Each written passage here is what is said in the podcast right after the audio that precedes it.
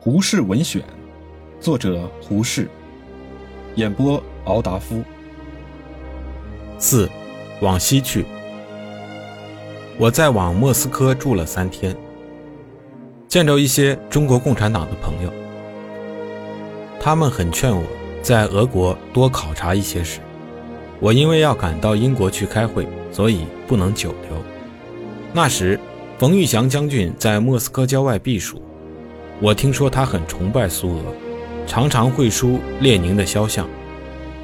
我对他的秘书刘伯坚诸军说：“我很盼望冯玉祥先生从俄国向西去看看，即使不能看美国，至少也应该看看德国。”我的老朋友李大钊先生在被捕之前一两个月，曾对北京朋友说：“我们应该写信给世之。”劝他仍然要从俄国回来，不要让他往西去，打美国回来。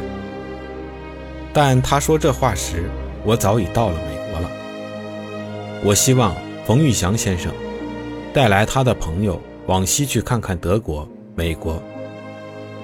李大钊先生却希望我不要往西去，要明白此中的意义。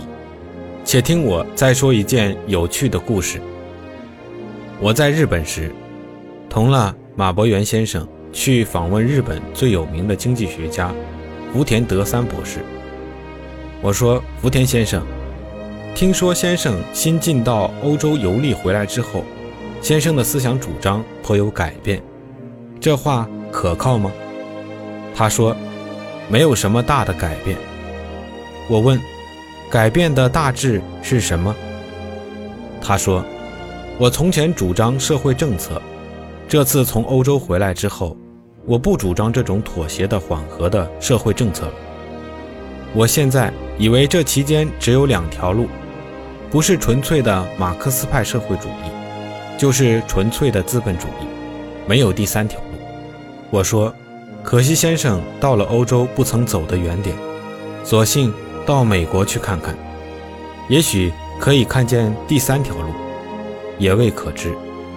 福田博士摇头说：“美国我不敢去，我怕到了美国会把我的学说完全推翻了。”我说：“先生这话使我颇失望。学者似乎应该尊重事实，若事实可以推翻学说，那我们似乎应该抛弃那学说，另寻更满意的假设。”福田博士摇头说：“我不敢到美国去，我今年五十五了。”等到六十岁时，我的思想定了不会改变了。那时候我要往美国去看看。这一次的谈话给了我一个绝大的刺激。世间的大问题绝不是一个两个抽象名词，如资本主义、共产主义等等，所能完全包括的。最要紧的是事实。现今许多朋友却只高谈主义，不肯看看事实。孙中山先生。曾引外国俗语说：“社会主义有五十七种，不知哪一种是真的。岂但社会主义有五十七种，资本主义还不止五百七十种。拿一个‘赤’字抹杀掉新运动，那是张作霖、吴佩孚的把戏；然而拿一个资本主义来抹杀掉一切现代国家，这种眼光竟比张作霖、吴佩孚高明多少？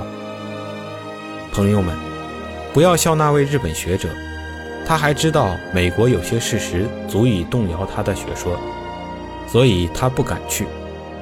我们之中却有许多人绝不敢承认，世上会有事实足以动摇我们的迷信。